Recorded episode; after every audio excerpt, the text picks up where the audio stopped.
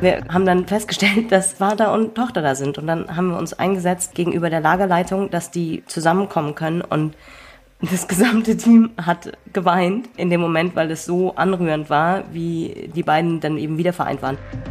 Notaufnahme, der Podcast von Ärzte ohne Grenzen. Herzlich willkommen, liebe HörerInnen. Mein Name ist Anna Dushime, ich bin Journalistin und Podcasterin. Und ich bin Christian Katzer, Geschäftsführer von Ärzte ohne Grenzen in Deutschland. Heute schließen wir thematisch an unseren letzten Podcast an. Wir hatten über die Arbeit an Bord des Rettungsschiffes Geo Barents gesprochen. In dieser Folge sprechen wir darüber, wie die Arbeit von Ärzte ohne Grenzen aussehen kann, wenn die Menschen in Seenot nicht von einem Rettungsschiff gerettet werden, sondern von der libyschen Küstenwache aufgegriffen. Libyen ist vielen von Ihnen vielleicht noch im Zuge des arabischen Frühlings ein Begriff. Heute kommt dem nordafrikanischen Land eine traurige Schlüsselrolle beim Thema Flucht und Migration zu. Die libysche Küstenwache ist zum Beispiel maßgeblich daran beteiligt, Menschen, die versuchen, das Mittelmeer in Richtung Europa zu überqueren, abzufangen und nach Libyen zurückzubringen. Dort landen nahezu alle von ihnen direkt in Internierungslagern. Ob innerhalb oder außerhalb dieser Internierungslager, die medizinischen Teams von Ärzte ohne Grenzen treffen auf Geflüchtete und Migrantinnen, die Überlebende von Menschenhandel, Folter, sexualisierter Gewalt, Erpressung und Gewalt im Allgemeinen sind. An dieser Stelle eine Triggerwarnung für den Rest der Folge. Unser heutiger Gast, Marie von Manteuffel, arbeitet in der politischen Abteilung des Berliner Büros von Ärzte ohne Grenzen. Manche von Ihnen erinnern sich vielleicht sogar an Marie. Sie war schon mal bei uns in der Notaufnahme und hat uns damals viel über die schreckliche Situation im Flüchtlingslager Moria auf Lesbos erzählt. Diesmal war Marie in Libyen im Einsatz. Sie arbeitete dort bis vor wenigen Wochen vor allem innerhalb der Haftanstalten und war für den Schutz von betroffenen Patientinnen verantwortlich, was letztendlich im besten Fall zu deren Freilassung führte. Schön, dass du wieder bei uns bist, liebe Marie. Herzlich willkommen. Hallo Marie. Hallo Anna, hallo Christian. Schön, dass ich hier sein darf. Marie, du warst insgesamt sechs Monate in Libyen. In dieser Zeit hast du mit vielen Menschen gesprochen und verhandelt. Und dabei ging es vor allem um den Schutz der Patientinnen. Gab es einen ganz besonderen Erfolgsmoment, den du mit uns teilen möchtest? Mm, naja, Erfolg ist in so einem Land wie Libyen wirklich eine relativ schwer zu fassende Kategorie. Mhm. Ähm, aber um vielleicht tatsächlich mit was Positivem, mit einem positiven Moment ähm, einzusteigen, es gab eine total schöne Situation direkt, als ich angekommen bin. Und zwar war kurz zuvor oder beziehungsweise ein paar Wochen zuvor waren mal wieder Menschen von der libyschen Küstenwache auf dem Mittelmeer abgefangen worden, zurückgebracht worden. Die werden dann ausgeschifft, so heißt das komisches technisches Wort, ähm, in einem der Häfen von Tripolis. Und dort werden die Menschen dann auf Busse verteilt und werden eben in Internierungslager gebracht. Und das läuft alles wahnsinnig schnell und chaotisch ab. Wir versuchen da zwar auch manchmal zu sein, aber können da auch wenig eingreifen und so. Jedenfalls stellt sich raus, dass da ein Vater und eine Tochter getrennt worden waren, die mhm. schon eigentlich den Rest der Familie komplett verloren hatten. Und die waren tatsächlich in dasselbe Internierungslager gekommen, wussten aber nicht voneinander. Und wir haben dann eben auch erst nach ein paar Wochen per Zufall mitbekommen, dass der Vater der Vater von dem Mädchen ist, mit dem wir schon seit ein paar Wochen gesprochen haben, in der anderen Zelle, ein zehnjähriges Mädchen, und wir haben es nur deswegen irgendwann mal eins und eins zusammenzählen können, weil ein Zellennachbar von dem Vater gesagt hat, dass er immer weiter abmagert. Er war dann auch deswegen von uns ähm, ärztlich behandelt worden, weil er eben wirklich schon unterernährt war, weil er nicht essen wollte, weil er getrauert hat über den Verlust seiner Tochter. Und oh. als wir das gehört haben, eben wirklich per Zufall von einem Zellennachbar, dass dieser Mann deswegen, der hat auch fast nicht sprechen wollen, dass er deswegen nicht isst, haben wir irgendwann so ein paar Nachfragen stellen können und haben dann festgestellt, dass eben das Vater und Tochter da sind. Und dann haben wir uns eingesetzt gegenüber der Lagerleitung, dass die zusammenkommen können und das gesamte Team hat geweint in dem Moment, weil es so anrührend war, wie die beiden dann eben wieder vereint waren. Die mussten trotzdem getrennt dann weiter irgendwie da in diesem Internierungslager leben, aber durften dann immer tagsüber sich im Hof treffen. Das ist ja echt ein krasser Zufall, aber umso schöner, dass es geklappt hat und umso unmenschlicher, dass die dann trotzdem noch weiterhin getrennt sein mussten. Das kann man sich überhaupt nicht richtig vorstellen. Marie, bevor wir jetzt so richtig in das Gespräch mit dir einsteigen, hören wir uns noch ganz kurz an, wie die aktuelle Lage in Libyen aussieht. Ärzte ohne Grenzen ist seit 2016 in Libyen tätig. Die Projekte im Land sind nicht ganz einfach. Denn die Menschen, die im Mittelmeer abgefangen werden, landen oftmals in libyschen Internierungslagern und haben dort weder Zugang zu medizinischer Versorgung noch zu einem rechtsstaatlichen Verfahren. Das betrifft auch schwangere oder stillende Frauen, Babys, Kleinkinder, unbegleitete Minderjährige, Menschen mit Behinderungen und chronisch Kranke. Einige der Internierungslager sind staatlich organisiert, wobei Staatlichkeit in Libyen zum Beispiel nicht mit dem deutschen Verwaltungssystem verglichen werden kann. Daneben existiert eine unbekannte Vielzahl sogenannter inoffizieller Internierungslager, die von Schmugglern oder Menschenhändlern betrieben werden und als Hauptziel den persönlichen Profit haben. Für alle von diesem System der Ausbeutung und Willkür betroffenen Menschen gilt aber die gleiche lebenswichtige Frage. Wie geht es weiter? In Libyen sind Migrantinnen und Geflüchtete nämlich per Gesetz kriminalisiert und gelten daher als Straftäterinnen. Libyen hat die Genfer Flüchtlingskonvention nicht unterzeichnet und die für Geflüchtete zuständige UN-Agentur, der UNHCR, hat kein offizielles Mandat in Libyen. Marie, bei der Arbeit von Ärzte ohne Grenzen denkt man wahrscheinlich eher, also ich jedenfalls, eher an medizinisches Personal. Kannst du das mit dem Schutz der Patientinnen noch einmal genauer erklären? Also hier in Deutschland sind die meisten Menschen in einer eher komfortablen Lage. Also wenn man ärztlichen Rat sucht, macht man normalerweise relativ einfachen Termin bei der Hausärztin. Ja, das läuft in Libyen tatsächlich so nicht, jedenfalls nicht für Geflüchtete oder Migrantinnen. Und genau in, bei meiner Arbeit vor Ort ging es wirklich ganz zentral um diesen Begriff humanitärer Schutz. Ähm, das klingt vielleicht erstmal ein bisschen abstrakt, aber ähm, letztlich ist es relativ leicht zu erklären und zwar ist einfach die Idee, dass in ganz verschiedenen Situationen Menschen in wirklich existenzielle Notlagen kommen können und in Situationen sich befinden, in denen sie nicht aus eigener Kraft sich schützen können. Ein ganz zentrales Beispiel ist, ob sie eine sichere Unterkunft haben. Und mhm.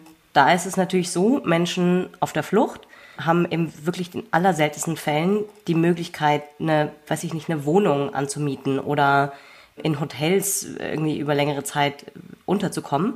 Deswegen ist in der Theorie die Idee, dass es Flüchtlingscamps gibt, in denen die Menschen dann versorgt werden können, wo sie schlafen können, wo sie Essen bekommen, wo sie eben vielleicht auch Zugang zu medizinischer Versorgung bekommen. Eben die verschiedensten Dinge, die, also eben Toiletten, Wasser, also alles, was die Basisversorgung, die jeder Mensch so braucht.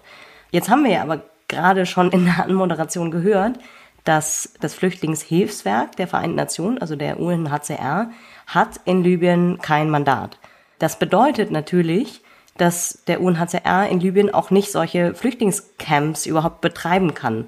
Das heißt, Geflüchtete und Migranten in Libyen verstecken sich in, ja, in, weiß ich nicht, in Garagen, in irgendwelchen Verschlägen, ähm, helfen sich gegenseitig oder schlafen tatsächlich schlimmstenfalls auf der Straße, wo sie eben jederzeit aufgegriffen werden können. Und jetzt kann man sich schon relativ einfach vorstellen, dass daraus eben relativ viele Schutzbedürfnisse entstehen, sowohl für Menschen, die in den Internierungslagern festsitzen, aber eben auch für besonders vulnerable Menschen. Da haben wir gerade auch schon ein paar Kategorien gehört, also eben schwangere Frauen, stillende Frauen, Menschen mit Behinderungen unbegleitete Minderjährige. So, also es gibt wahnsinnig viele Menschen in Libyen, die eben offiziell nach dem Gesetz als, als StraftäterInnen angesehen werden, die aber wirklich ganz, ganz extrem schutzbedürftig sind aufgrund ihrer Situation, aufgrund ihrer Herkunft, ihrer Geschichte. Und es gibt eben wirklich kein offizielles System, das denen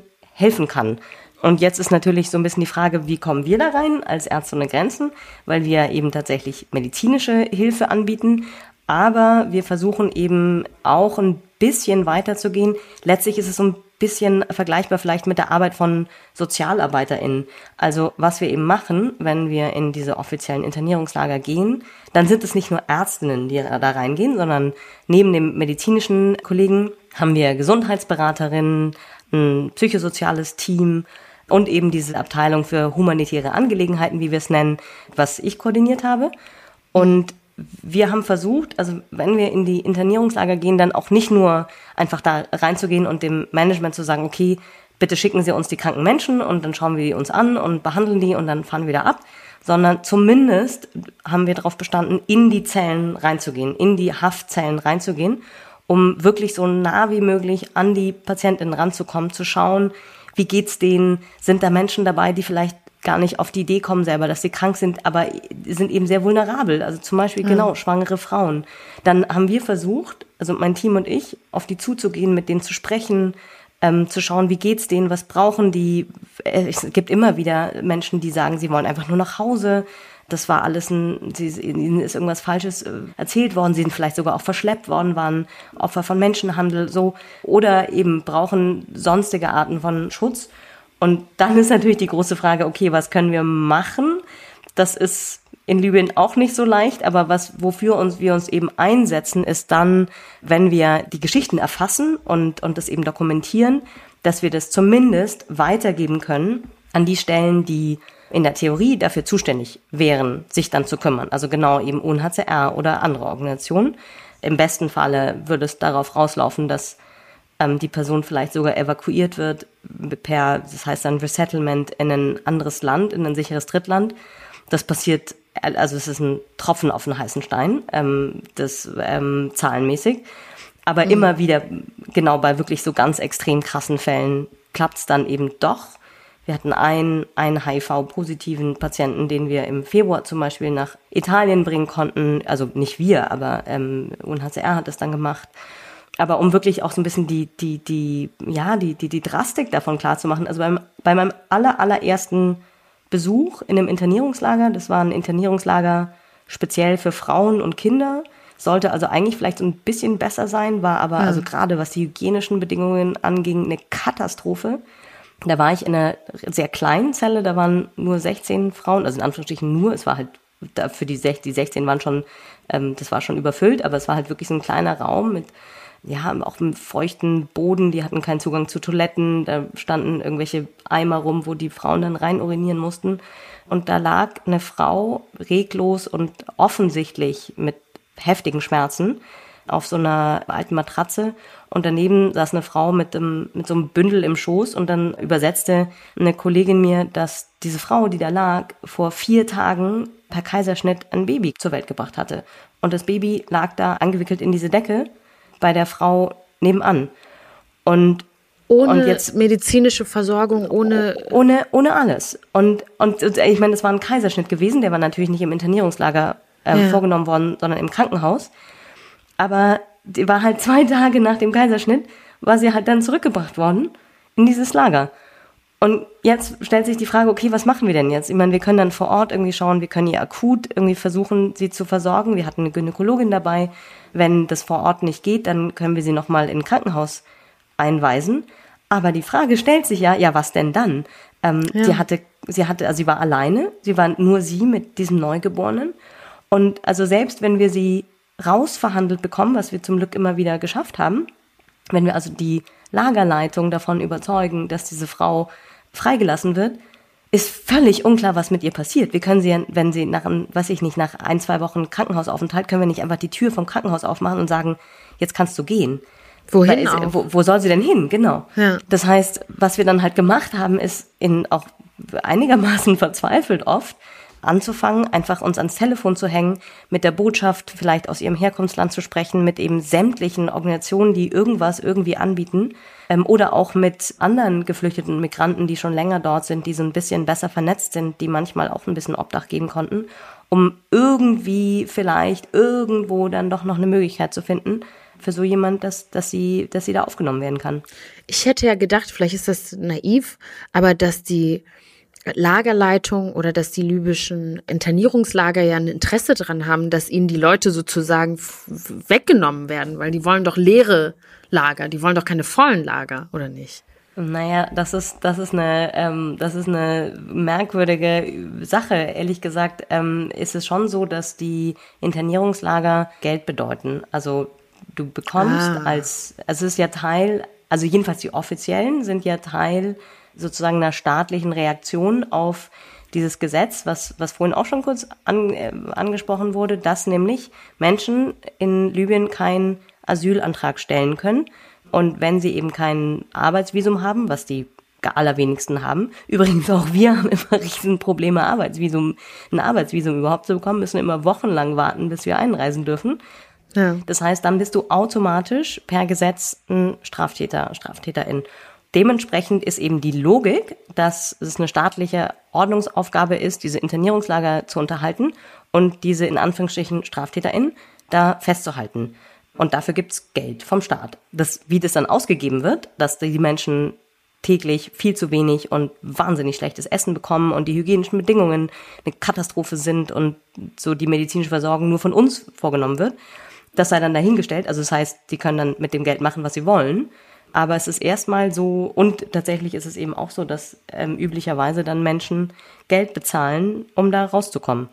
Das heißt. Menschen in Internierungslagern tatsächlich nach der Logik, wie es dort funktioniert, bedeutet erstmal Geld für die Lagerleitung und nicht weniger. Das ist ja auch eine direkte Konsequenz der europäischen Abschottungspolitik, muss ich annehmen, oder?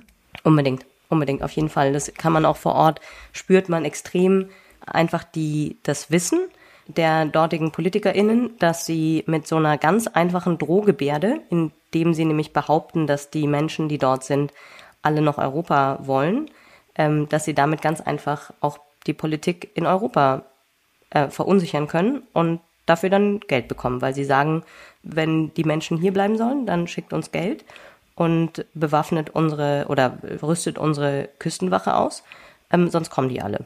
Danke für diese sehr eindringlichen Erzählungen, ähm, Marie.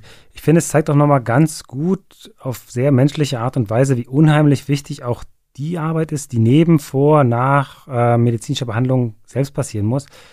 Ähnliche Herausforderungen wie keine Arbeitsvisa, kein Zugang zu äh, Bedürftigen, Bedürfnisse, die nicht direkt erfüllt werden können oder politische Willkür, wie du gerade beschrieben hast, kennen wir auch aus anderen Kontexten, nicht nur in Libyen, zum Beispiel in Cox's Bazar in Bangladesch und Rakhine State in Myanmar, also zwei Orte, die sich jeweils auf der anderen Seite von der Landesgrenze befinden, ist der Zugang zu den PatientInnen, die der ethnischen Minderheit der Rohingya angehören, auch sehr stark von der politischen Situation abhängig. Oftmals sind wir deshalb da, also auch in anderen Kontexten, physisch nicht in der Lage, an die Orte zu kommen, an denen die größte medizinische Bedarf besteht. Es gibt administrative Hürden, wir haben es gerade gehört, wie zum Beispiel Reisebeschränkungen innerhalb des Landes, die halt, äh, wo man Genehmigungen sich holen muss. Und es dauert teilweise Monate, du hattest es gerade beschrieben, um überhaupt diesen Zugang zu bekommen der dann natürlich auch wieder kurzfristig abgelehnt werden kann. Ein anderes Beispiel ist, oder vielleicht war es eher äh, Nauru, ja, diese pazifische Insel, in der es ähnlich wie in Griechenland auch abgeschottete Einrichtungen gibt und vor allen Dingen gab, in denen Asylsuchende und Geflüchtete über eine sehr lange Zeit festgehalten wurden. Die Regierung ja, gab uns nach Beginn der medizinischen Aktivitäten bekannt, dass wir einfach nicht mehr gebraucht werden. Man wollte uns einfach nicht mehr haben. Wir, und wir wurden angewiesen, die Insel zu verlassen. Wir haben zwar flexibel reagiert, auch wie in dem Beispiel, was Marie gebracht hat in Libyen, Auswege gesucht und haben versucht, eine telefonische Unterstützung von außen, von außerhalb der Insel anzubieten über eine Hotline, zumindest für mentale Gesundheit. Ja, dass die Leute, mit denen man sprechen können, wir haben es auch in der vorigen Folge gehört, wie wichtig das manchmal ist, dass, dass es einfach jemand gibt, mit dem man sich unterhalten kann. Aber auch der Dienst wurde da einfach von der Regierung nach zwei Wochen untersagt. Ja, das scheint irgendwie System zu haben, diese Art sozusagen den Zugang zu erschweren für, für NGOs und für Ärzte ohne Grenzen. Äh, Marie, ich will jetzt aber noch einmal ganz konkret werden. Ähm, deine Stellenbezeichnung lautet ganz offiziell Referentin für humanitäre Angelegenheiten, glaube ich.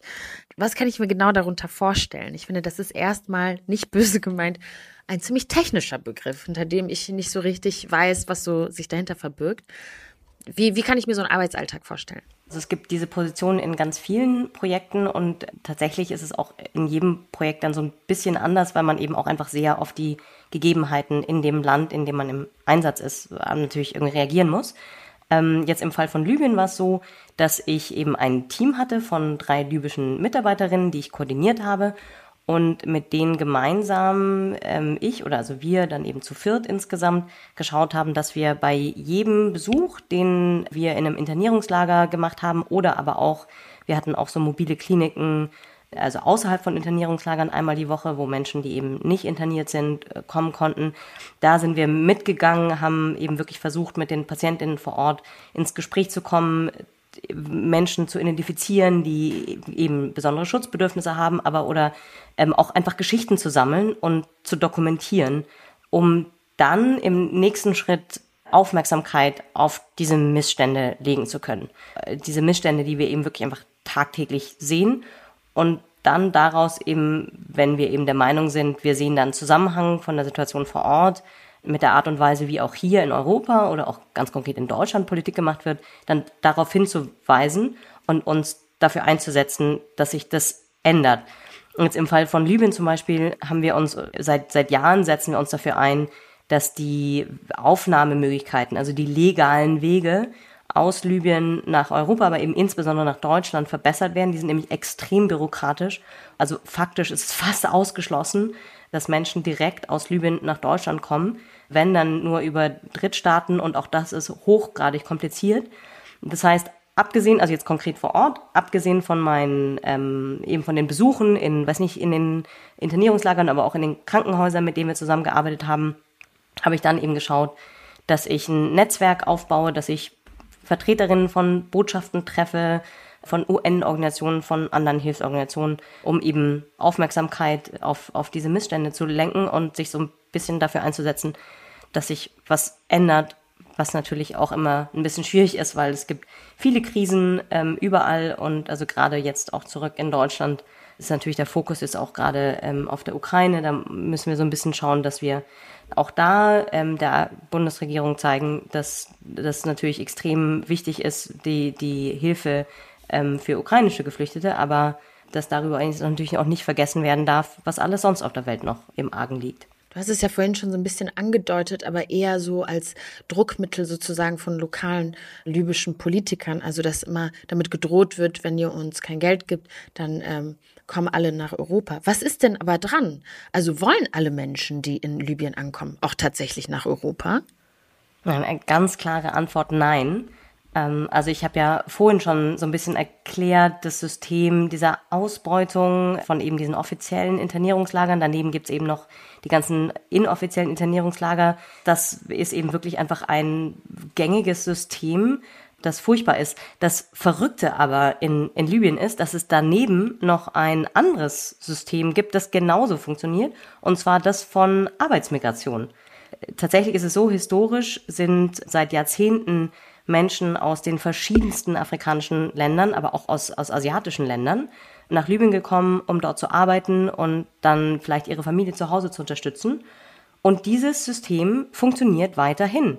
Es ist so, dass wenn du in Tripolis auf der Straße bist, siehst du wirklich jeden Tag zu jeder Tages- und Nachtzeit, siehst du insbesondere eben schwarze Männer an den großen Ausfallstraßen von Tripolis sitzen, ähm, mit vielleicht Werkzeugen so vor sich liegen, damit man sieht, was sie, was sie anzubieten haben. Ähm, und die warten auf Tageslohn.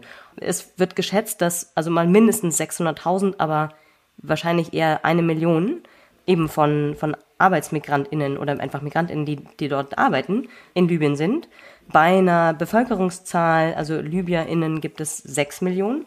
Das heißt, das Verrückte ist, die gesamte libysche Wirtschaft ist total davon abhängig, dass diese billigen Arbeitskräfte, ähm, die auch noch dazu ja rechtelos sind, das heißt, sie werden mal bezahlt, mal vielleicht nicht, mal besser, mal schlechter behandelt, dass die weiterhin kommen und die Arbeit verrichten und zwar wirklich überall, also in der Landwirtschaft, im, im Bau, sämtliche handwerklichen Dienstleistungen.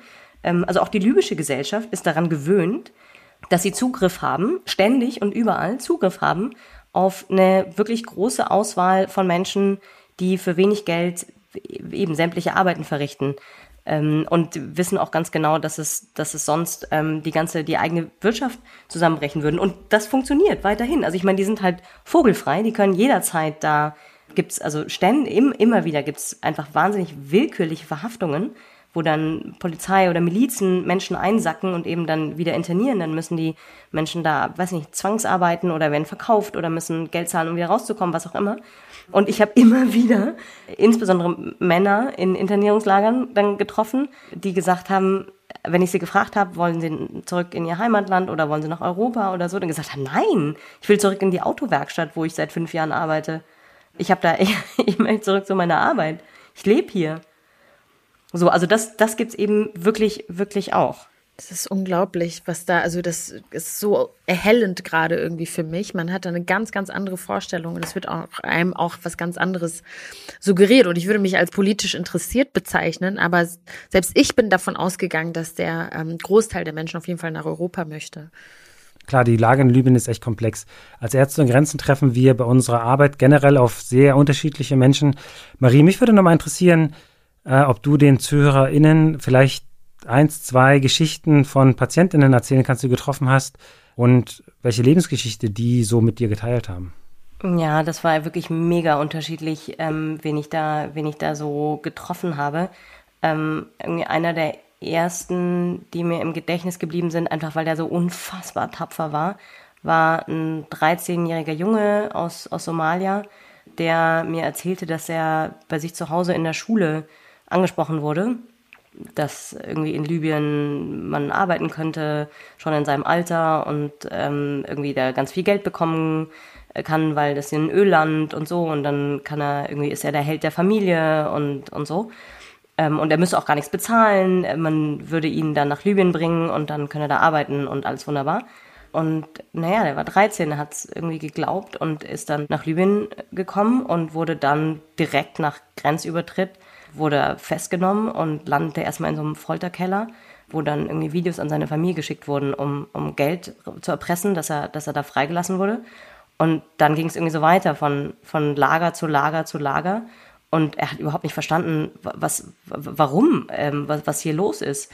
Und irgendwann konnte er dann einmal wohl aus, aus einem Lager konnte er dann wirklich auch fliehen, war dann eine Zeit lang alleine, beziehungsweise hat sich halt zusammengetan mit anderen Jungs und hat da ein bisschen arbeiten können. Eben hat er gesagt, ja, er hat LKWs beladen.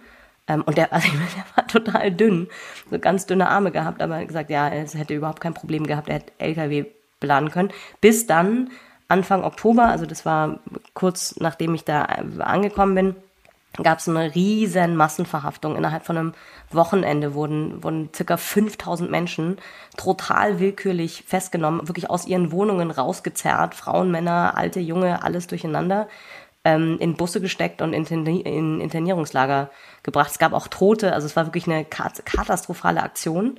Da war eben auch dieser, dieser Junge und seine Freunde, war eben auch so, die waren da in ihrer Wohnung ähm, und dann ging irgendwie die Tür auf, wurde aufgebrochen und dann wurden die alle rausgezogen und sind da interniert worden.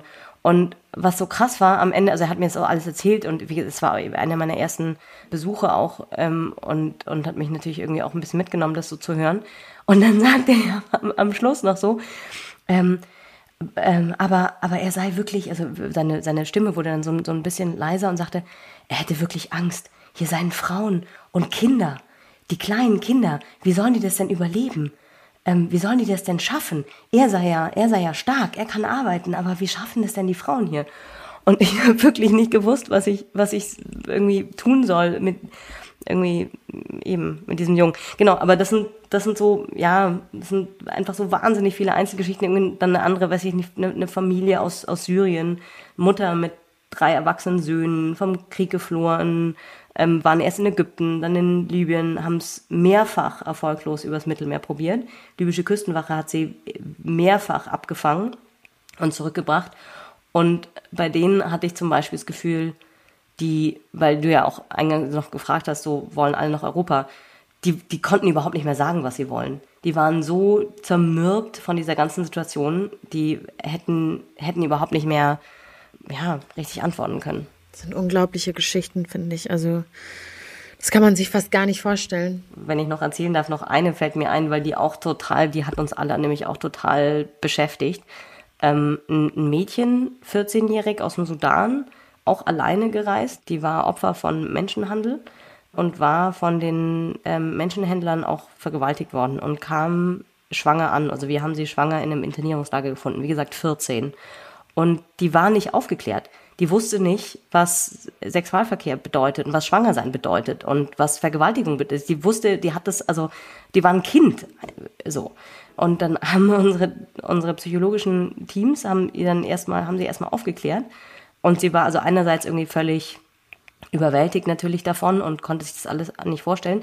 Aber eine Woche später hatte sie dann irgendwie Vertrauen zu uns gefasst und kam dann immer und hat unsere Krankenschwester dann immer, hat immer darauf bestanden, dass unsere Krankenschwester helfen kann beim Auf- und Abbau von so einer kleinen, naja, sowas wie eine mobile Apotheke, die wir halt dabei hatten und hat dann auch immer übersetzt, weil sie sowohl Arabisch als auch Tigrinisch, also eine äthiopische Sprache sprechen konnte, hat sie dann, hat sie dann immer übersetzt und hat uns dann immer erzählt, dass wenn sie groß ist, dann wird sie entweder bei uns oder bei einer anderen Hilfsorganisation arbeiten. Das sind genau diese Menschen, die unsere volle Unterstützung brauchen. Denn ihre Geschichten werden oft in politischen Debatten nicht zitiert, von den Medien nicht erzählt. Und ähm, wie auch am Anfang erwähnt, befinden sich nicht nur in Libyen Menschen in medizinischen Notlagen. In einer anderen Folge hatten wir auch schon mit unserer Psychologin Christine Pelzer gesprochen. Und ich empfehle allen interessierten HörerInnen, sich diese Stelle auch nochmal in der Folge in libyschen Lagern anzuhören. Christine hat auch da sehr eindrücklich von ihrer therapeutischen Arbeit vor Ort erzählt. Deshalb sind auch die regelmäßigen Spenden für uns so ein Glück, die viele Spenderinnen immer wieder leisten. Denn die ermöglichen genau die Art von langfristiger Arbeit, die du hier beschreibst, Marie. Und wenn Sie, liebe HörerInnen, uns bei der Arbeit in Libyen und einer der rund 70 anderen Ländern weltweit unterstützen wollen, freuen wir uns natürlich sehr darüber. Möglichkeiten zur Spenden finden Sie zum Beispiel unter www.msf.de-spenden oder natürlich auch ähm, in den Shownotes zu dieser Folge. Ich will aber noch einmal ganz kurz zurück zu dir kommen, liebe Marie. Und zwar frage ich mich, also natürlich ist die Belastung für die Menschen, von denen du gerade erzählt hast, am schwersten. Ich muss aber trotzdem noch mal auch bei dir nachfragen. Wie gehst du damit um? Du hast ja am Anfang auch gesagt, dass Erfolg bei deiner Arbeit schwer definierbar ist.